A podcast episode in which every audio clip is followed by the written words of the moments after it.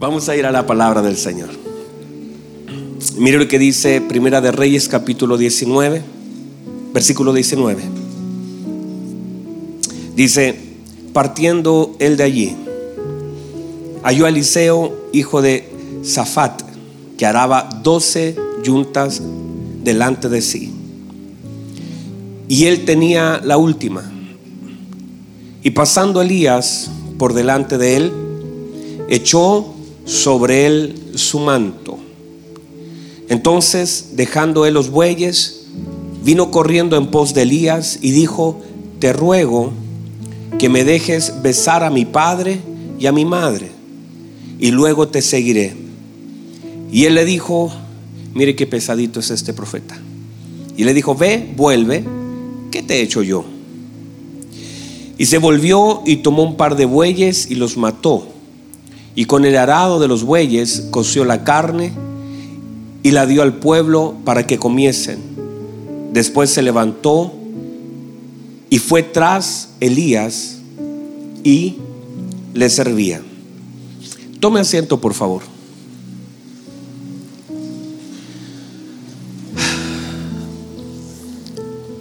Muy bien. Déjenme contarles un poquito acerca de esta historia, estamos hablando acerca de la paternidad de Dios. Dentro de lo que es la paternidad de Dios hay algunos elementos claves. Hemos durante estos días comenzado a ver eh, el hecho de las confianzas y las medidas. ¿Sí están acá? ¿Se recuerda que comenzamos a hablar, la a hablar la importancia de las medidas? Cómo nuestros padres nos midieron, cómo nosotros medimos a nuestros hijos, cómo Dios nos mide a nosotros. Cada cosa tiene su lugar. Nosotros también somos medidos por Dios. ¿Medidos cómo? En relación a lo que Dios nos ha dado, en relación al tiempo que Dios nos da. Eh, todas las cosas en sí tienen medidas, medidas de tiempo. Así también nuestros, nuestros padres nos midieron de una forma. Quizás nos midieron mal, quizás hubo comparación, quizás hubo, hubo algunas cosas que, que quizás uno podría pensar en el tiempo, no me dieron el tiempo necesario, no me dieron el amor, todas esas cosas que se hicieron y de pronto se hicieron mal. Sin embargo, ya saliendo de eso, nosotros comenzamos a ver la importancia de que Dios nos mide correctamente. Dios sabe quiénes somos, sabe lo que podemos resistir y la Biblia dice que Él no pone más carga de la que nosotros podemos llevar. O sea, en realidad debemos entender que la medida ya está calculada. Usted nunca puede decir, yo con esto no puedo porque el Señor no pondrá más carga. Se no puede decir, ay, yo no, sé qué haré con esto porque el Señor ya nos midió. Así que no vaya a ocupar sus labios para hablar en forma incorrecta, porque ya nosotros hemos sido medidos por el Señor. Ahora, lo que usted está enfrentando lo puede superar con la ayuda del Señor, pero lo puede superar. No hay nada tan difícil que no podamos superar con la ayuda de nuestro Señor. Entonces, bajo ese concepto, las cosas que nosotros enfrentamos en la vida que el Señor nos da, estamos preparados o siendo equipados por el Señor. Y hay muchas cosas que simplemente vienen a hacernos más fuertes. La Biblia dice en Hebreos capítulo 11 que los hombres se hicieron fuertes en batalla. Quiere decir que muchos de los héroes de la fe, que ahí aparecen hombres que, que fueron con una fe tan fuerte delante del Señor, se hicieron fuertes en batalla. Quiere decir que cada batalla me fortalece. Y a veces cuando usted le dice, Señor, dame fuerzas, el Señor te mete a una batalla. Y en esa batalla el Señor te fortalece. ¿Para qué? ¿Para qué? Porque la Biblia dice que estos hombres fueron hombres de fe. Dame la corbata. Ahora está bien. Que me la saquen, no. ¿Cómo voy a sacar la corbata? Estoy predicando. Yo le dije a Pablito, con corbata o sin corbata, usted es el culpable. Entonces, ponga atención a esto. El hecho es que usted a veces le dice al Señor, Señor, dame fuerzas. Y lo que hace el Señor es que te mete una batalla para fortalecerte. ¿Y sabe por qué? Porque llega un momento en que en medio de esa batalla lo que sale de tu vida en un momento es fe. Y a veces Dios se encarga de separarte de todas las cosas y las ayudas posibles y de todas aquellas personas que de pronto son para ti un salvavidas. Y Dios dice, no, no, no, no quiero a nadie. Porque lo que agrada a Dios es tu fe. Y a veces llega el momento donde no hay opción alguna sino solamente creer. Y cuando no hay opción alguna y solamente creer, Dios agrada porque saca lo que a Él le agrada, que es fe. A Dios no le agrada tu reclamo, a Dios no le agrada tu duda, a Dios no le agrada tus influencias, a Dios lo que le agrada es tu fe. Ah, no, mis experiencias no le agradan a Dios. Lo que le agrada a Dios es tu fe. Entonces Dios se encarga. Hace días una persona vino a conversar conmigo, me dijo, pastor, fui para todos lados y, me dijeron los médicos, se juntaron para decir, ya esto se escapa de nuestras manos. dije, bueno, qué bueno. Se escapó de las manos de los hombres. Le dije, no te queda otra.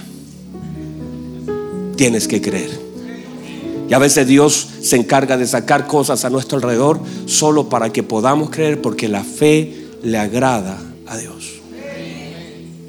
Y en medio de eso entonces Dios va trabajando nuestras vidas, las medidas de nuestra fe. Ahora, en este pasaje que nosotros estamos viendo, ¿están acá todavía? En este pasaje que estamos viendo, hay un hombre llamado Elías, un hombre que es, eh, viene de una situación un tantito complicada, su vida le ha sido un poquito difícil.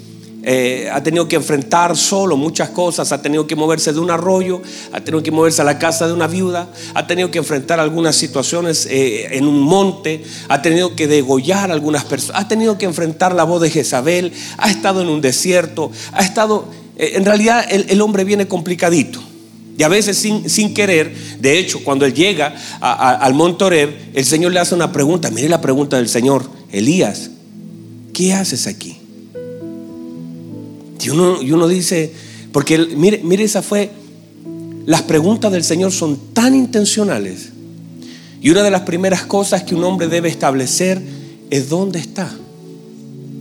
Si el hombre no establece su paradero, entonces estará perdido por la vida. ¿Cómo voy a saber dónde voy si no sé dónde estoy? De hecho, lo primero, cuando usted, usted dice, yo quiero ir al Palacio de la Moneda, usted toma un auto, le dice, marque su ubicación. Y hay gente que todavía no define dónde está. La primera pregunta de Dios para el hombre, ¿cuál fue? Adán, ¿dónde estás? Esa es la primera pregunta de Dios para el hombre. ¿Dónde estás? Y esa es la primera pregunta que todos nosotros debiésemos hacernos. ¿Dónde nosotros estamos? Porque eso marca un parámetro. ¿Dónde estamos en nuestra vida? ¿Dónde estamos en nuestra familia? ¿Dónde estamos con nuestros hijos? ¿Dónde estamos en nuestras finanzas? ¿Dónde están nuestros pensamientos? ¿Dónde estamos? El Señor le habla a sus discípulos, ¿dónde está vuestra fe? Hay cosas que aunque parecen preguntas sencillas, son mucho más profundas. Le dice el Señor a Moisés, Moisés, ¿qué tienes en tu mano? Y es como que el Señor no lo supiera, sí lo sabe. Y la pregunta del Señor para, para Elías es, ¿qué haces aquí, Elías? Caminaste 40 días, caminaste 40 noches, corriste como un desesperado para que de pronto el Señor le diga, ¿y qué haces aquí?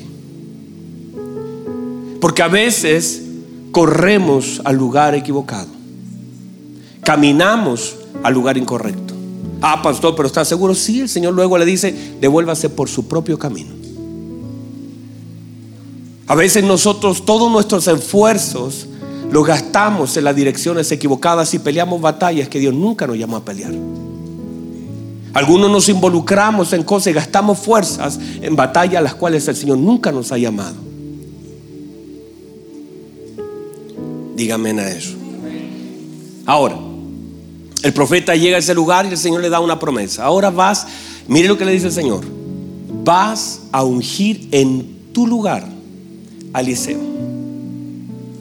Y tiene entonces al primero que encuentra es a Eliseo. Lo ve que está arando. Eliseo es un buen muchacho. Yo estaba volviendo a leer la historia de Eliseo, de lo que aparece en la escritura. Y Eliseo tiene un lindo corazón. Eliseo, es, mire, mire Eliseo tan lindo. Le dice, deja que vaya y que ves a mi papá y que ves a mi mamá para poder seguirte. Deja ir a despedirme de mi papito, de mi mamita y te voy a seguir. Qué lindo corazón, ¿verdad?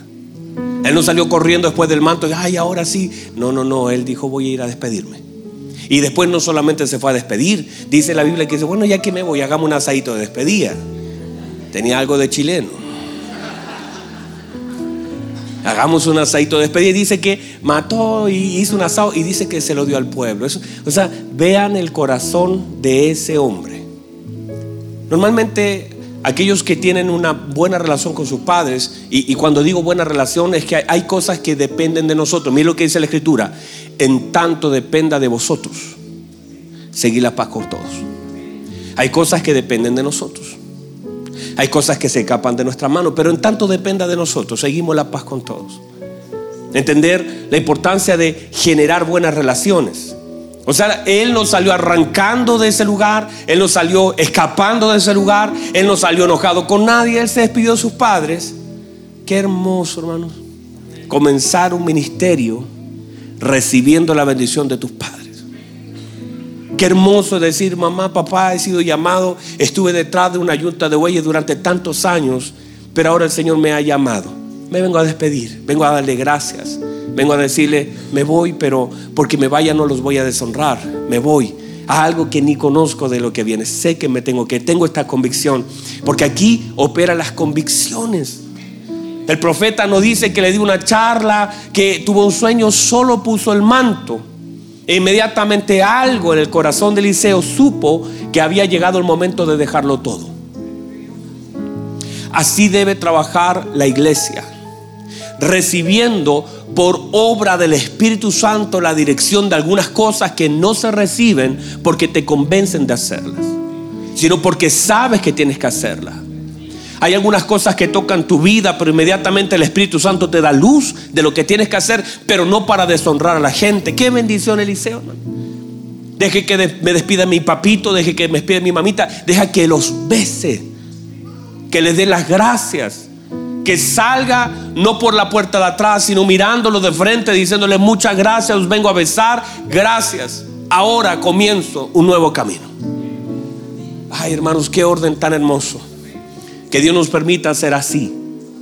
Orden, porque el orden trae autoridad y respaldo del Señor. Así que Él se despide todo y la Biblia dice que comienza a seguir. ¿Están acá? ¿Está aburrida la historia? Dice que ahora comienza a seguir y a servir a Elías. Y no era nada fácil. Pero ahora está cambiando. Pero ese muchacho tenía un corazón de servicio. Lo pillaron trabajando y sirviendo a su padre.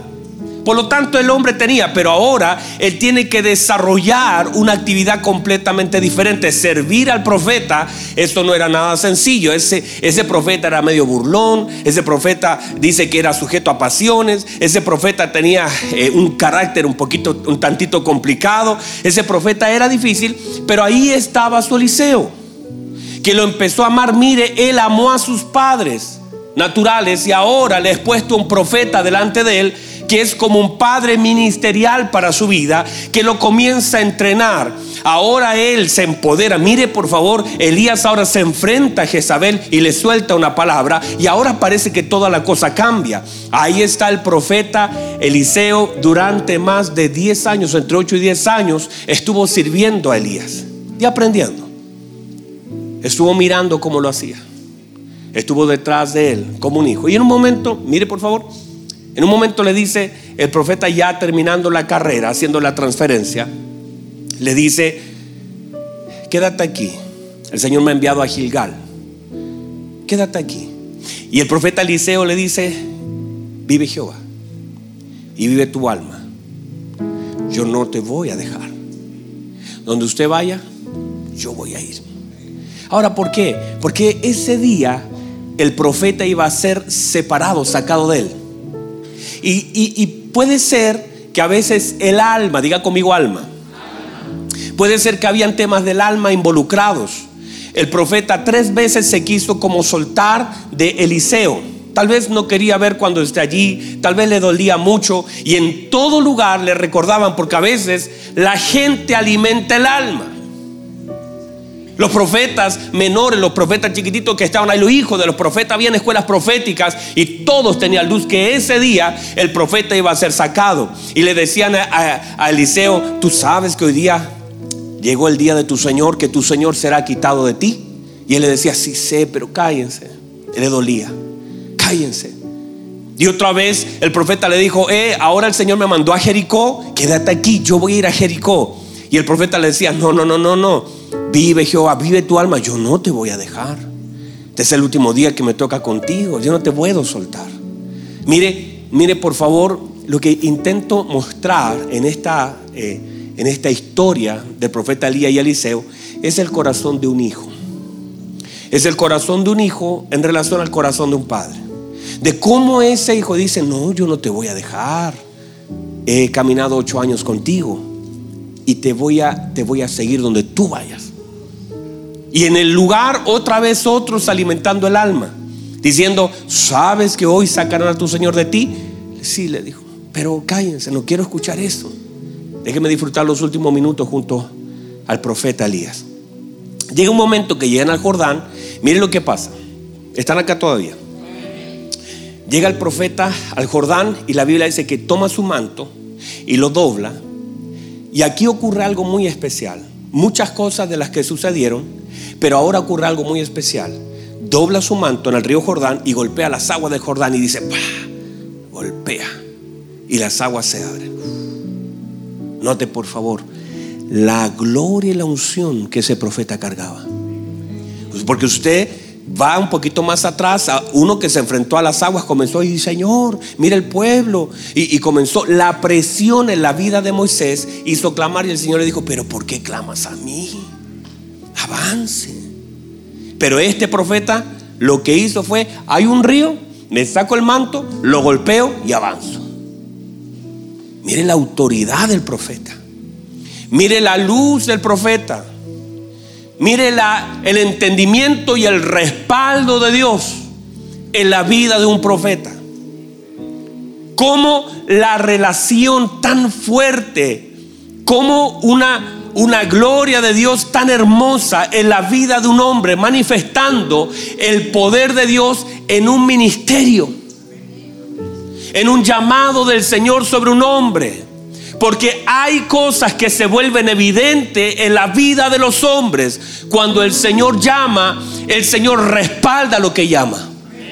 Y hay frutos de ese llamado que se hacen evidente a los ojos de otros.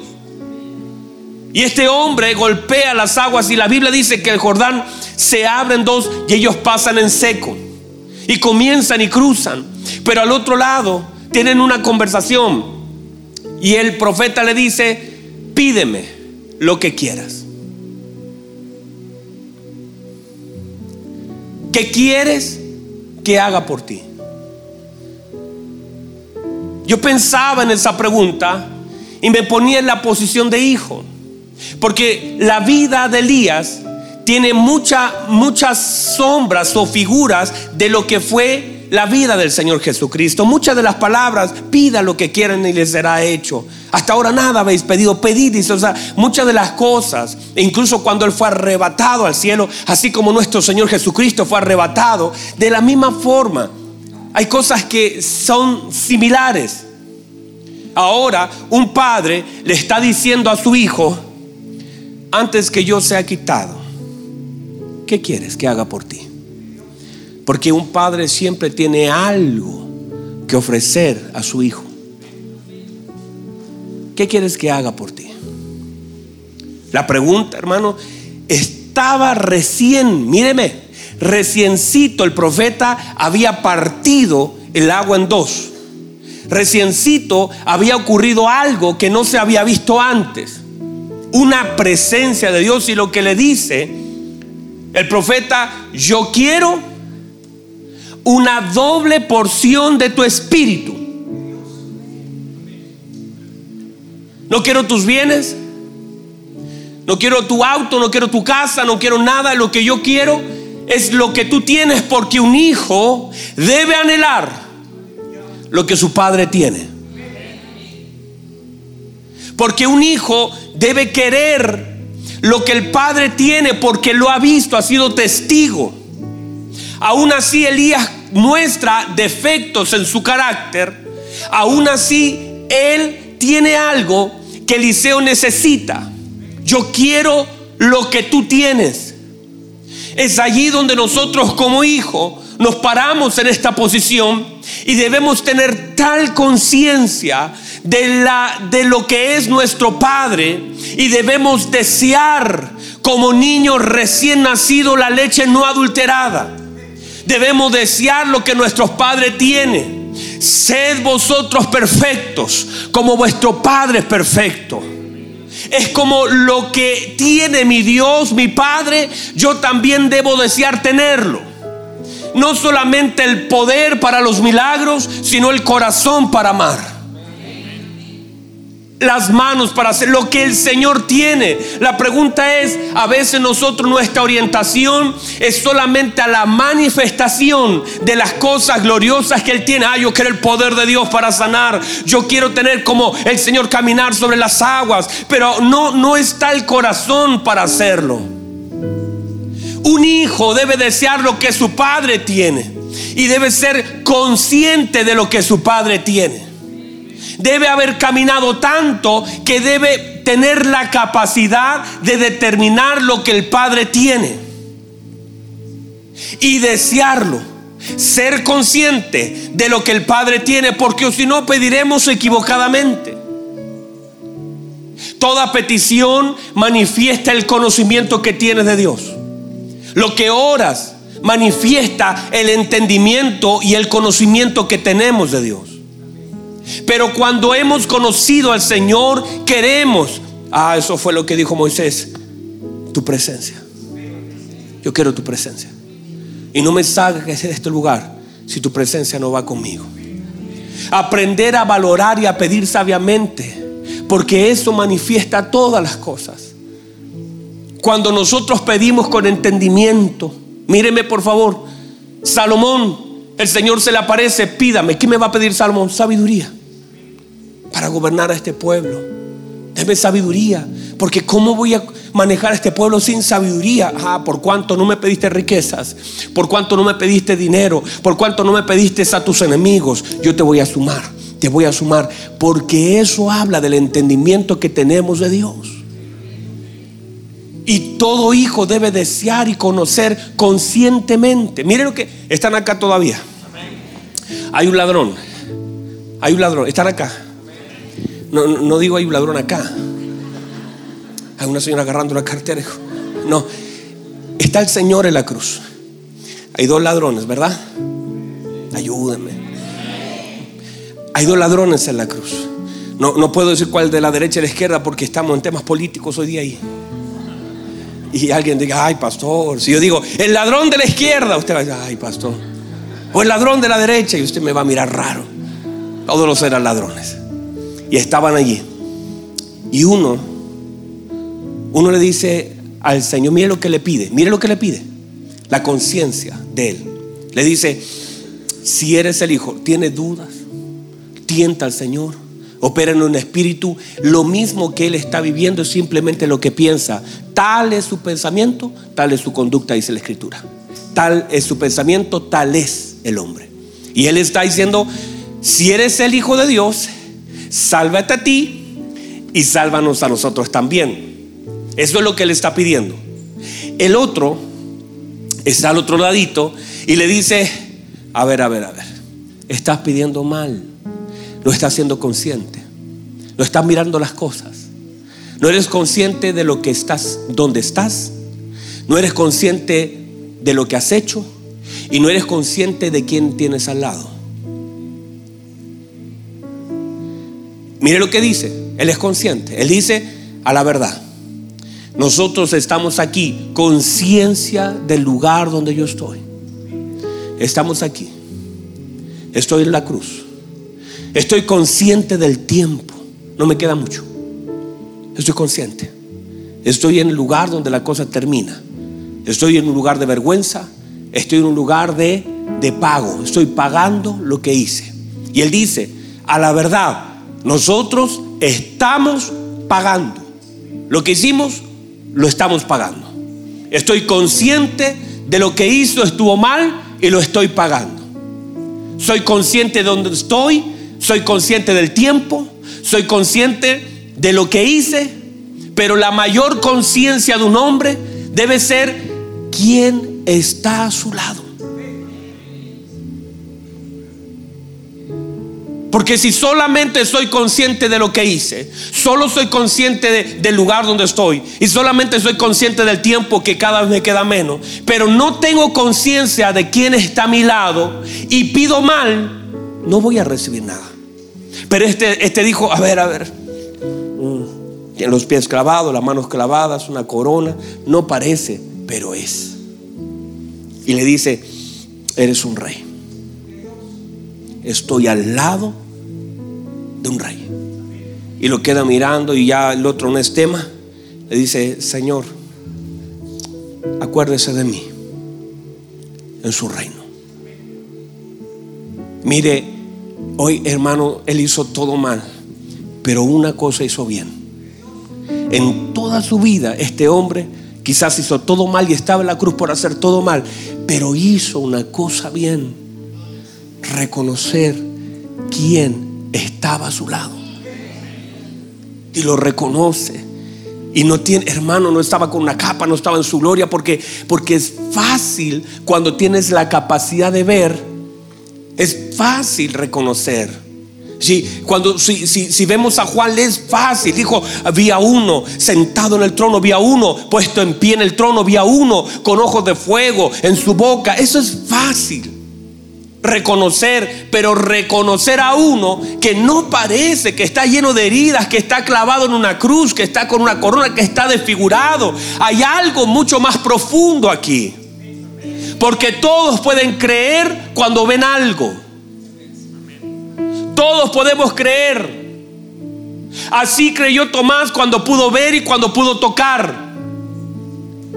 La gente puede creer cuando ve porque es fácil para cualquiera creer en el Señor cuando está sanando a los enfermos, cuando está multiplicando los peces. Es fácil creer cuando ves caminar al Señor por, por, por el mar. Es fácil creer. Pero el Señor dijo, bienaventurados los que no vieron y creyeron. Porque hay un momento donde se nos demanda fe cuando no estamos viendo nada. Se nos demanda fe cuando no estamos viendo nada. Y este que no estaba viendo ni el trono ni la gloria, estaba viendo a uno que estaba agonizando, que estaba muriendo, que se estaba desangrando, que abajo todas las miradas y las burlas eran para él. Estos dos eran poco importantes pero ese que estaba allí al centro estaba desnudo, estaba la gente se estaba burlando, abajo los soldados se estaban echando suerte sobre sus vestidos, la gente abajo se estaba riendo, se estaba burlando, pero este tiene la capacidad de ver algo. Algo que el otro no vio. Y por eso pudo pedir algo que el otro no pidió. Le dijo, acuérdate de mí cuando estés en tu reino. Y de pronto de este, del Señor, sale una, hermanos, algo que nunca se hubiese esperado. Te digo que hoy estarás conmigo en el paraíso. ¿Qué, hermano? Ah, hermanos, qué hermoso. Cerrar tu vida oyendo la voz del Señor. Hiciste todo mal. Y de pronto sientes la oportunidad de Dios en la boca del Señor. Y ahí se terminó la conversación. Ahora, el profeta le dice, pídame, ¿qué me va a pedir? Ah, quiero una doble porción de tu espíritu. Y mire lo que dice, si vieres cuando sea quitado de ti, entonces te será hecho. Míreme por favor, la importancia de las cosas que vemos. Míreme la importancia de fijar nuestros ojos. El profeta le pone una demanda y le dice, si ves, si ves, cuando yo sea arrebatado, lo vas a tener. Le pone una demanda. El tema es que justamente por qué dejamos de ver. Porque a veces ya no podemos ver, porque si podemos ver, podemos recibir. Lo que él le dijo, si puedes ver, puede recibir. El problema es que eh, uno de los sentidos que se afecta inmediatamente por causa del cansancio son los ojos. Hay personas, por ejemplo, a mí me pasó, yo sé que a algunos que han manejado le ha pasado, que llevamos un par de horitas manejando, tus manos van bien, tus pies van bien, tu oído va bien. ¿Qué falla? Y los comienzas a cerrar Porque el cansancio es un enemigo de aquellas cosas que Dios nos quiere mostrar. Estás tan cansado. De pronto estás yendo a tanta velocidad que ya no puedes ver. El cansancio comienza a ser un enemigo y si no lo puedes ver, no lo puedes recibir. Y hay personas que por causa están tan cansados, algunos de vivir lo mismo, tan cansados de pelear la misma batalla, tan cansados de estar en el mismo lugar que comienzan a cerrar sus ojos. Por eso aquellos hombres, Pedro y Juan, le dicen, aquel, aquel paralítico le dice, míranos. Y dice, y estando sus ojos atentos, míranos. En el nombre de Jesús. Hay un momento donde se nos demanda que nuestros ojos estén abiertos. Elí, Elí, la Biblia dice que sus ojos se comenzaron a oscurecer de modo que no veía. Y todo el problema de Elí es simplemente que no tenía la capacidad de ver, no veía a sus hijos pecando, no tenía la capacidad de ver a Dios, no veía como el pueblo se estaba restando y por causa de eso Israel estaba en una profunda decadencia. Que el Señor abra nuestros ojos para ver porque aunque parezca, ay pastor, sí es necesario que nuestros ojos estén abiertos.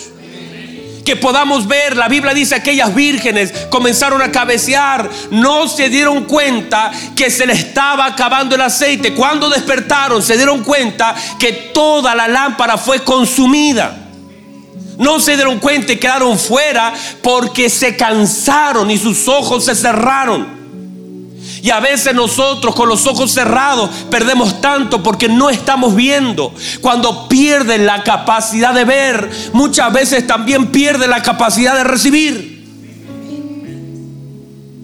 No estás viendo, como no puedes ver, hay cosas que se vuelven invisibles a nuestros ojos. Gente, yo he estado con personas que me dicen, ay pastor, no me di cuenta que mi hijo, no me di cuenta que mi hijo no lo estabas viendo. Aquel padre, Isaac, la Biblia dice que ya no podía ver y le puso la bendición al hijo equivocado, porque no podía ver. Inmediatamente toman a Sansón, le sacan sus ojos. ¿Por qué? ¿Por qué hay un atentado contra lo que nosotros vemos? Por eso cuando Isaías llega al trono del Señor y dice, y vi yo el trono del Señor alto y sublime, porque en la medida que pudo ver, también él pudo recibir. Cuando tú puedes ver, la Biblia dice que el Señor, viendo a la multitud, tuvo compasión de ella. Porque hay cosas que Dios te permite ver para que al verlas algo en ti sea activado. Y a veces perdemos la capacidad de ver. No estamos viendo nuestra vida, no estamos viendo nuestra familia, no estamos viendo cómo empezamos a retroceder, cómo empezamos a perder. Hay cosas que dejamos de ver. Por eso el Señor en Hebreos capítulo 12 dice, puesto los ojos en Jesús Tienes que abrir los ojos. Que se abran los ojos, dijo Eliseo, a este que no está viendo. ¿Cómo vas a ser defendido si no ves quien te defiende? El hombre dice, ay mi Señor, estamos rodeados, ¿qué vamos a hacer? Dice, no, no, no. El problema tuyo, tu temor radica en lo que estás viendo y está viendo mal. Y él dice, Señor, oro por mi siervo para que vea. Y de pronto el siervo puede ver algo que estaba allí que no lo veía a causa del temor. Porque el temor muchas veces no nos deja ver. El dolor no nos deja ver. La crisis no nos deja ver. La Biblia dice que Pedro estaba caminando, estaba caminando hacia el Señor, pero en un momento desvía la mirada del Señor y cuando desvía la mirada del Señor comenzó a ver, dice la Biblia, a ver el viento y a ver las olas. Ahora usted dice el viento se ve, yo no sé, pero eso dice la Biblia. Y dice que al ver el viento y al ver, dice las olas, dice, comenzó a llenarse su corazón de temor y comenzó a hundirse.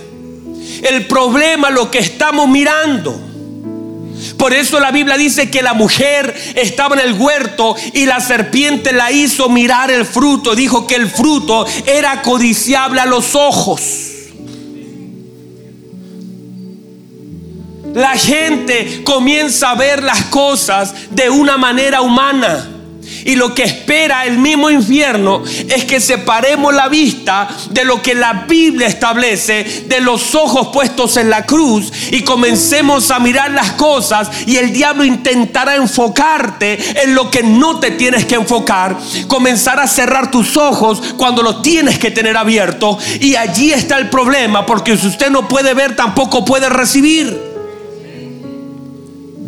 La demanda del profeta sobre aquel muchacho fue, si me ves, puedo recibir si veo. Por eso cuando usted puede ver la gloria del Señor, la forma en cómo Dios se le apareció a Saulo, dice que vio un resplandor y la Biblia dice que él cayó y quedó ciego. Oía, pero en realidad, aunque ya no podía ver con sus ojos naturales, sus ojos espirituales fueron abiertos.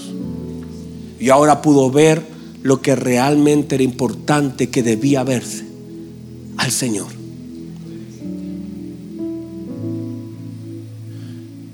Este profeta entonces no sacó los ojos, los mantuvo así conectados.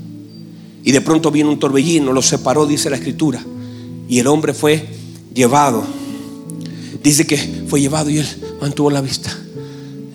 Y de pronto el dolor, mire, mire por favor, estoy cerrando. El dolor. Dice que toma su vestido y comienza a llorar.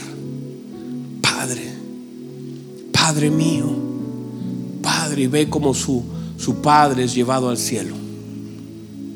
Y de pronto mientras él está rompiendo sus vestidos, el Señor tiene un vestido nuevo para él. Y recibe el manto, un manto, el mismo manto que hace 10 años lo tocó y que fue el manto que lo sacó de un lugar. Ahora lo recibe, lo abraza. Y ahora hay un cambio de manto.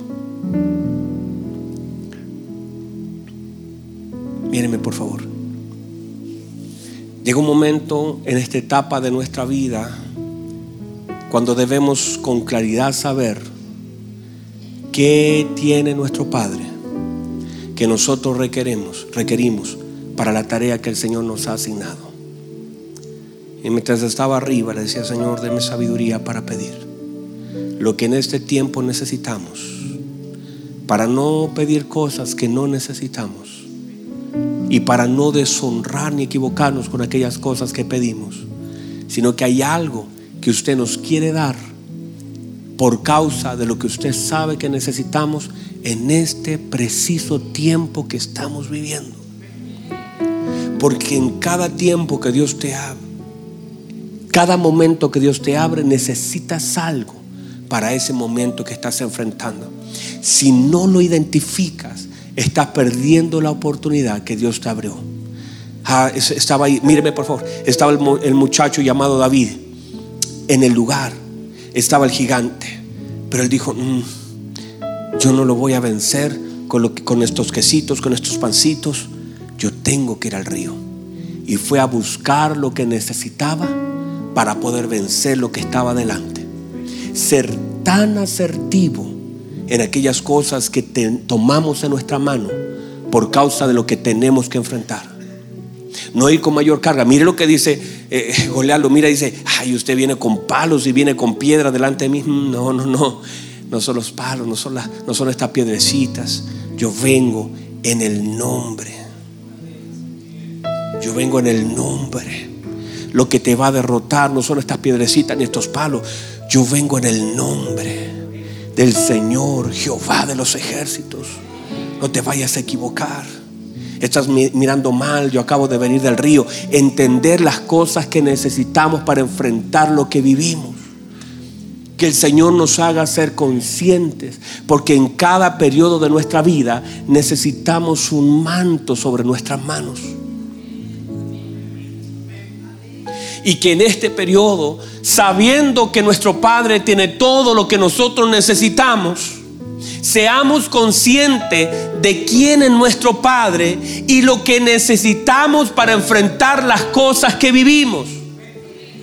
Y pedir con claridad y pedir como un hijo pide. Saber que nuestro Padre tiene todo lo que usted y yo necesitamos para la tarea que estamos viviendo. Y lo que se demanda en este día y lo que esperamos en este día es que tengamos entendimiento de caminar como hijos y de hacer lo que nuestro Padre, mire lo que hace Eliseo, se enfrenta, míreme por favor, se enfrenta otra vez luego que recibe el manto, rompe el suyo, se pone el manto de Elías, de su padre, ahora se enfrenta al mismo problema que se enfrentó su padre Elías, el Jordán, pero él ya sabe, él ya vio cómo se hacía. La Biblia dice que toma el manto, lo dobla de la misma manera como lo dobló Elías y dijo, ¿dónde está el Dios de Elías? Y le da un golpe y esas aguas responden. Porque lo que le resultó a tu padre, lo que el Padre hizo en la vida de Cristo, también por causa del manto que ha recibido, que es una imagen del Espíritu Santo, también ha de resultar sobre tu vida. Esas aguas se pueden abrir. Dios quiere que tú aprendas. Por eso el Señor Jesucristo fue el Elías de nosotros que somos los Eliseos. Para mostrarnos cómo debemos actuar, lo que debemos hacer. Y por causa de esa presencia hermosa, hay cosas que se han de abrir. Si tienes la misma gracia, reciba esto el mismo poder que operó en Cristo para resucitarle de entre los muertos, dice el apóstol que opera nuestra vida hasta el día de Jesucristo. Ese manto que estaba en Cristo también está hoy en nosotros. Y lo que necesitamos es aprender a caminar como hijos. Porque hay jordanes que necesitan ser abiertos. Nos sirve el manto de Eliseo por eso sirve el manto de Elías. Y ahora entender que la tarea de nosotros como hijos es aprender a caminar con nuestro Padre. Es más efectivo. Si usted ve a Eliseo, es mucho más efectivo y mucho más amplio los milagros, casi el doble prácticamente. ¿Por qué? Porque tuvo un padre que lo guió, que le enseñó, que le mostró un camino. La idea es que tú y yo seamos más efectivos. Míreme por favor. Nosotros hoy, tristemente, en muchos casos, miramos un poquito a los que nos han precedido. Muchas, muchos pastores, ministros, hermanos nuestros. Usted y yo conocemos gente, gente que ha renunciado, gente que se ha cansado, gente que ha soltado. Hay toda una generación que una vez hasta la cuestiona y la critica por cosas mal que hicieron. No podemos justificarlos, pero tampoco deberíamos criticarlos. Hicieron tantas cosas mal. De hecho, uno ve y yo miraba la vida de, de Elías. ¿Cuántas cosas hizo mal? ¿Cuántas cosas él, uno lo ve debajo de un enebro llorando, Señor, basta ya, yo está bien porque, porque él no tuvo un mentor. Pero no lo ves igual en la vida de Eliseo. El corazón de Eliseo fue formado para no cometer los mismos errores que cometió Elías. La unción no solamente es para hacer más milagros, es para que los frutos sean más evidentes. Hay cosas que no podemos criticar de la gente que hizo mal. No estamos aquí. Dios guarde nuestra vida de criticar a aquellas personas. Ay, que eran unos religiosos. No, no, no, yo no voy a criticar eso. Lo que yo debo hacer es bajo este manto que el Señor nos ha dado, hacer mucho más, es trabajar mejor, es honrar la vida de aquellos que han servido, que han hecho su mejor esfuerzo. Y la tarea nuestra es seguir avanzando. El día de mañana, lo que para nosotros es nuevo, para otros ya es viejo, pero lo que es viejo para nosotros, para otros será nuevo. Llegará el momento donde nosotros también tendremos que soltar algo. Estamos soltando. Yo veo una generación. Ah, yo, yo, bendigo la, lo que es la guardería. Qué hermoso. Vuelvo a ver el video. Veo niños con los ojos cerrados. Y usted y yo sabemos que si nosotros hubiéramos estudiado en algo así, que si usted hubiese tenido la oportunidad de no estudiar ese lugar tan malo, tan desastroso, quizás todo hubiese sido distinto. Pero hoy nosotros, los que estamos aquí, mírenme, ni, siquiera los que están viendo, los que estamos aquí, tenemos una oportunidad porque estamos siendo expuestos a una palabra, a un diseño, a un modelo. Estamos recibiendo algo. Y entiéndase ese algo como algo transitorio en nuestra vida para luego vertirnos en la vida de otros. Para que nuestra vida simplemente hay mantos que pasan por nosotros un tiempo y luego son soltados en la vida de alguien más. Pero que ese tiempo que estén con nosotros, nosotros lo hagamos bien. Amemos al Señor. Honremos lo que Dios nos permite hacer. No estamos inventando nada. Nosotros somos la secuencia de alguien que ya comenzó. Un día el Señor vino a establecer su iglesia. De ahí en adelante muchos hombres de Dios han hecho cosas gloriosas. Algunas ni siquiera las hemos reconocido. Hay hombres que han dado su vida por el Evangelio. Nosotros no. Nosotros venimos a la iglesia. Hay hombres que dieron su vida por predicar el Evangelio.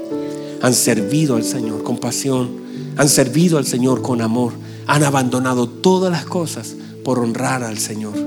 Y eso es, nos iremos nosotros. Si el Señor no viene antes, nos iremos, quedarán nuestros hijos. Y que nuestros hijos quieran recibir lo que nosotros tenemos. Y que podamos decirle, hijo, ¿qué quieres? Porque tengo tanto para darte. Y lo voy a soltar que nuestros ojos no se cierren, que tengamos nuestros ojos puestos, que tengamos entendimiento, que podamos bendecir la próxima generación, que tengamos un manto que soltar para la próxima generación. Que nuestra vida haya sido tan cercana al Señor, que nos enfrentemos a los Jordanes y sepamos lo que tenemos que hacer que nos enfrentemos a las dificultades y nos reclamemos, oh, bueno, y este, y este río que lo levanta. No, digamos, yo tengo a mi Señor que todavía puede abrir ríos. Que nuestros hijos vean nuestra fe, que puedan reconocer nuestro manto, que puedan honrarnos después de 10 años caminando, decir, usted tiene algo, yo quiero su espíritu. Que el día de mañana tu hijo te mire diciendo, me gustaría tener lo que usted tiene. Me gustaría hacer lo que usted hace.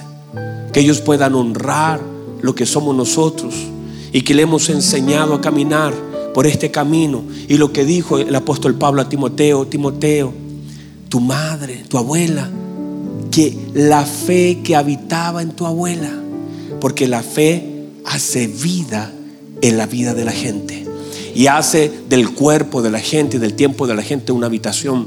La fe que habitaba en tu abuela, la fe que habitaba, que esa fe habite. Y si la fe habita, no viene, habita la fe, entonces mi vida le agrada al Señor. Que si nos enfrentamos con algunos desafíos, sepamos que seamos personas que nos peguemos. Yo no te voy a dejar. Que de pronto uno le diga al Señor, Señor, yo no te voy a dejar. No te voy a dejar. No, no te voy a dejar, Dios. Y que eso sea de verdad. Que aunque pasen algunas dificultades, nosotros siempre estemos tomados de la mano del Señor. Y que no dejemos de hacer lo que debemos hacer, que caminemos con el Señor, que podamos decir, llevo 20 años caminando con mi Señor, Él no me ha dejado, yo nunca lo he soltado. Yo no sé lo que es caminar sin el Señor, que usted de pronto pueda decir con tanta claridad, amo caminar con mi Señor. La Biblia dice esto, y Enoch caminó con el Señor y el Señor se lo llevó. Que llegues un momento donde comiences a caminar. Y has caminado tanto tiempo y la Biblia dice, y recibió testimonio de haber agradado a Dios. Y el Señor se lo llevó. Déjenme cerrar con esto. ¿Están aquí todavía? Hace unos días atrás, conversando en una conversación de mesa con, con los ministros, estaba mi esposa, parece también. Yo le decía qué importante es aprender a leer. Pónganse de pie para que crean que vamos a terminar. Así usted me ayuda a terminar. Quédese en pie, no dije que se mueva, no dije que se vaya, dije quédese en pie. Están acá todavía. Y ayer en Temuco pensaba lo mismo y le he dado vuelta estos días, sí le he dado vuelta. Míreme. Y le he dado vuelta. Le decía que uno de los momentos más gloriosos de Israel fue el desierto. Nosotros hablamos del desierto como algo malo. Nosotros decimos, ay, ya voy a llegar a la tierra prometida, porque pensamos mal los tiempos de desierto. Y cuando yo pensé, y el Señor me llevó a pensar en el desierto, yo pensaba, qué tiempo más glorioso el desierto. Todos de pronto enfocamos al pueblo de Israel y el pueblo de Israel lo ve como, ay, qué, qué pereza, qué fome estar en el desierto. Y yo digo, qué hermoso el tiempo del desierto. Qué hermoso. Note por favor, los hombres vienen saliendo de Egipto. Faraón ha puesto más carga. Esa carga impide que ellos puedan estar con su familia. Porque de muy temprano se levantaban, doble carga para los hombres, muy tarde llegaban todos cansados. De pronto el Señor los saca, usted conoce la historia al desierto, y ahora la cosa cambia absolutamente. ¿Sabe lo que le da el Señor durante 40 años? Le da tiempo familiar. Y cuando uno aprecia la familia, valora tanto esos tiempos. ¿Sabe lo que Dios le da? Tiempo familiar. Durante 40 años ellos no tuvieron que ir a labrar, a trabajar a las 8 y volver a las 10. No. Ellos se levantaban, recogían maná, se sentaban con sus hijos, vieron crecer a una generación. En el desierto no había mol.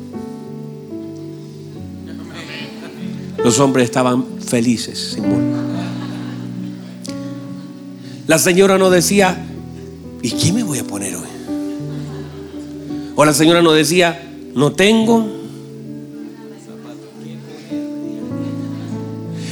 El closet empieza, no tengo que ponerme, no tengo que ponerme.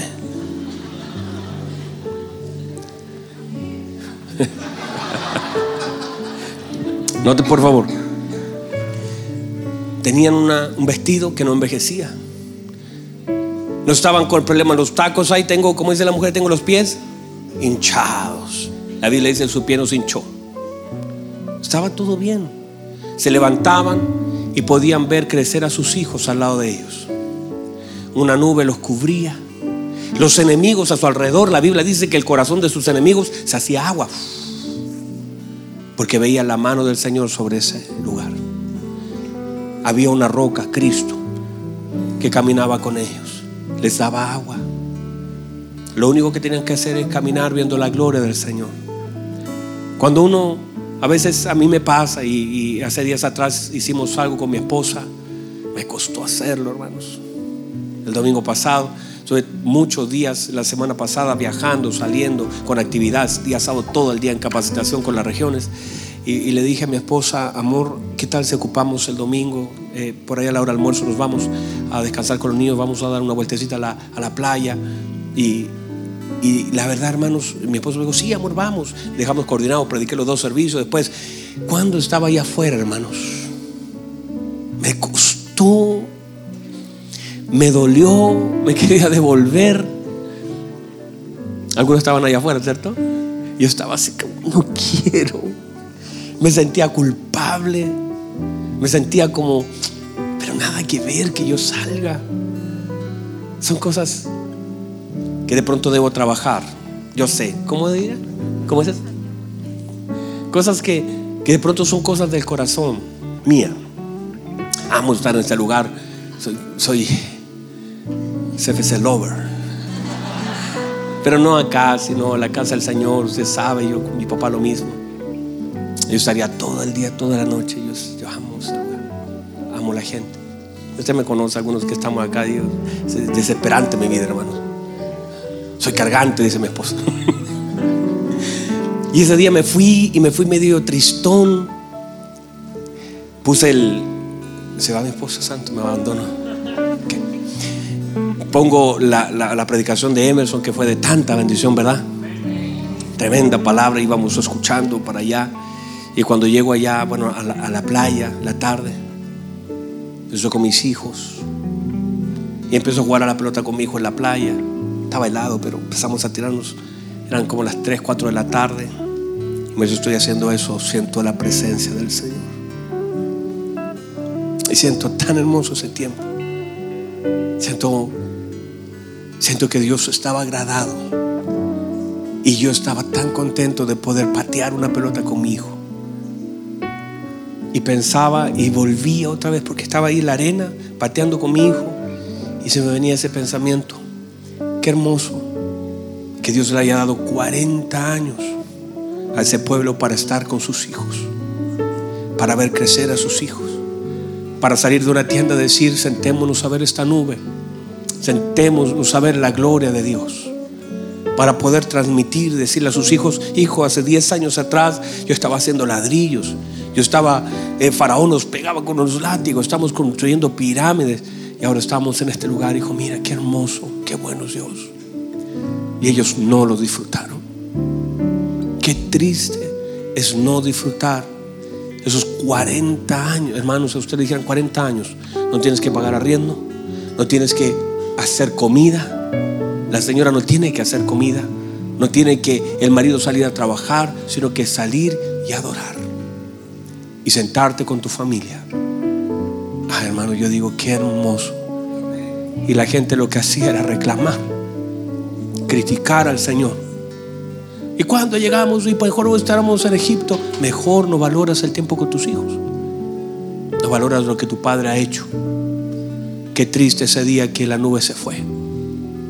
Qué triste el último día cuando el maná cayó por última vez. Y ellos ah", daban gritos de júbilo sin saber que todos esos 40 años vieron la provisión y el amor de Dios manifestado. Y a veces no lo vemos. A veces no vemos la paternidad de Dios en los tiempos que Dios nos permite vivir. Le voy a decir esto, a veces hasta en esos momentos no estás sin trabajo. A veces hasta allí Dios se puede manifestar para que puedas disfrutar un tiempo que a veces no hay otra forma que lo puedas hacer. A veces hay personas que hasta con licencia que dicen, ay, yo no sé por qué me accidenté. Te accidentaste porque Dios te quiere en casa un ratito con los tuyos. Y Dios será tu provisión y nada te ha de faltar. Y Dios dice, yo puedo hacer caer maná otra vez. Quiero que estés con los tuyos. Ah, no sé si alguien puede recibir eso aprendamos esta hermosa paternidad. Porque Dios tiene lo que usted y yo necesitamos. Y sobre todo ese tiempo hermoso de su presencia. Y que en cada etapa de nuestra vida necesitamos un manto nuevo para caminar hacia donde Él nos quiere llevar. Cierre sus ojos, por favor. Levante sus manos al cielo un minuto. Dígale gracias, Señor. Dile gracias, dígale, Señor, gracias. Aún en este desierto, gracias porque puedo disfrutar de lo que usted me da, por esa imagen de Elías y Eliseo, que es justamente lo que yo quiero. No te voy a dejar. Mis ojos estarán conectados. Aprenderé en el proceso de la paternidad. Recibiré. Hay mantos que debo romper en mí para tomar los mantos de mi Padre. Uf, reciba. A decir esto para cerrar. Mientras estaba orando hace un ratito atrás allá arriba, yo miraba a Eliseo y tengo tanto cariño por Eliseo. Hay gente que la Biblia me cae tan bien. Yo decía que bueno que Eliseo pudo besar a sus padres, porque él nunca supo que ese beso era el último que había de darle a su papá y su mamá. Nunca más volvió a casa. Cada vez que tengas la oportunidad, ves a tus padres, ves a tus hermanos, ves a tus hijos, abraza a la gente que está a tu alrededor, porque bien pudiera ser, sin saberlo, la última vez que lo hagas. Vivamos la vida honremos las personas, amemos a lo que Dios ha puesto a nuestro lado, porque nunca sabremos cuál es el último beso que hemos de dar y el último abrazo que hemos de dar. Mantengamos un corazón limpio delante de Dios y honremos a toda la gente que está a nuestro alrededor. Eliseo nunca lo supo, que ese beso que le dio era el último beso para este nuevo camino. Levante sus manos, por favor, Padre, enséñanos a contar nuestros días, de modo que traigamos sabiduría al corazón, que podamos abrazar, y yo sé, Señor, que este es un tema sensible porque muchos han perdido gente tan amada, pero a veces sin saberlo, Señor, bien pudiera ser la última vez, bien pudo haber sido el último abrazo. Y cada día que vivamos acá, vivamos nuestra vida así, honrando. Cada vez que me despido, honro, porque bien pudiera ser la última vez que lo hago. Guarda nuestro corazón, Señor, que podamos honrarle y todo lo que usted tiene como Padre, nosotros lo necesitamos como hijo.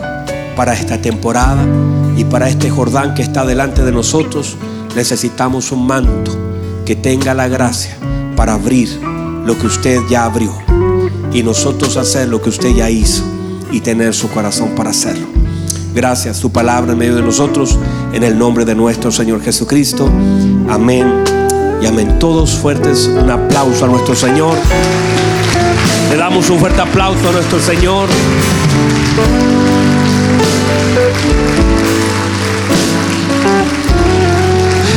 Señor. ¿Y por qué no aprovechamos y le das un abrazo a la persona que tienes al lado? Dígale, quiero abrazarte, espero volver a hacerlo. Pero si este fuera el último, quiero decirte que te amo. Abrace a alguien que tenga al lado y con cariño, con honra, con respeto. Hágalo con amor. Hágalo también con honra.